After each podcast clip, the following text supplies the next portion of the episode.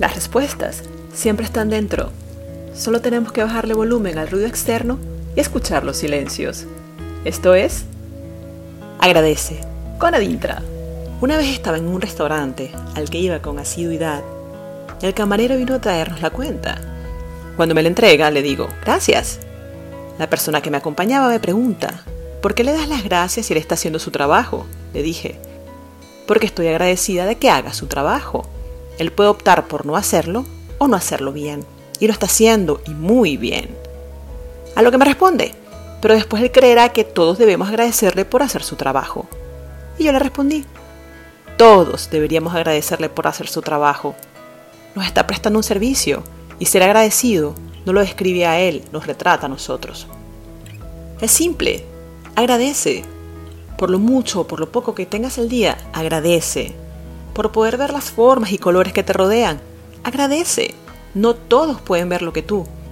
Por oír el cantar de los pájaros, el sonido de las olas del mar al romper, la música que te hace estremecer.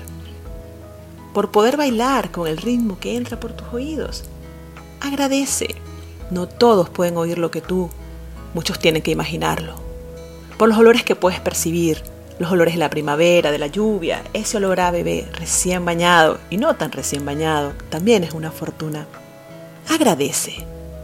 Por el par de piernas que tienes, porque puedes correr, andar, bailar, agradece.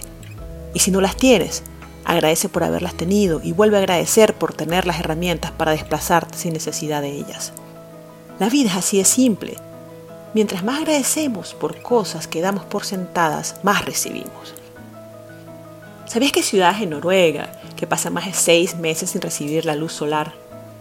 ¿Sabías que hay ciudades en Egipto que pueden pasar más de cinco años sin ver una gota de agua caer del cielo? ¿Sabías que hay países donde la esperanza de vida es de menos de 40 años? ¿Te imaginas tener que vivir y no poder ver el sol durante seis meses de tu vida? Hay gente que lo hace y es agradecida. ¿Te imaginas solo poder ver llover unas cuantas veces en tu vida hay gente que le pasa y es agradecida. ¿Te imaginas no poder ver crecer a tus hijos y mucho menos a tus nietos porque en tu país la esperanza de vida es muy baja? Hay gente que lo hace y es agradecida. Agradece por las situaciones difíciles que pasaste el año pasado y que superaste y por las herramientas que hoy día tienes gracias a esas situaciones. Simplemente cierra los ojos, respira hondo agradece. ¿Qué pasa con nosotros cuando somos agradecidos? Te pongo un ejemplo.